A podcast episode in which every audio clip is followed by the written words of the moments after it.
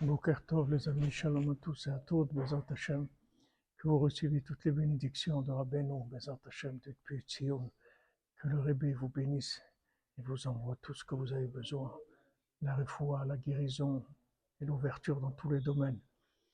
Alors avant, Ben Nachman, il explique que le tzaddik, c'est le mécor de l'Aïd à Hashem, c'est la racine même de l'attachement à Hashem.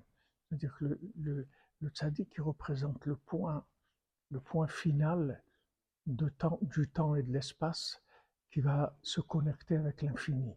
Il dit dans ce point-là, tous les problèmes se retournent en bien. C'est-à-dire quand on s'attache à ce point-là, alors tout ce qu'on a pu avoir dans notre vie comme difficulté, tout ce qu'on passe, toutes les descentes qu'on a, tous les problèmes qu'on a, tout ça, ça se retourne entièrement bien. Parce que dans ce point-là, il y a un amour absolu. C'est pas du tout quelque chose qui est relatif, c'est quelque chose qui est absolu. C'est le point de l'absolu, de l'attachement entre l'individu et Hachem.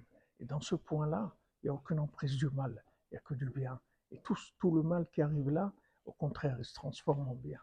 Les Hachem, Beno, qui prie pour nous, Bezat Hachem, pour la délivrance.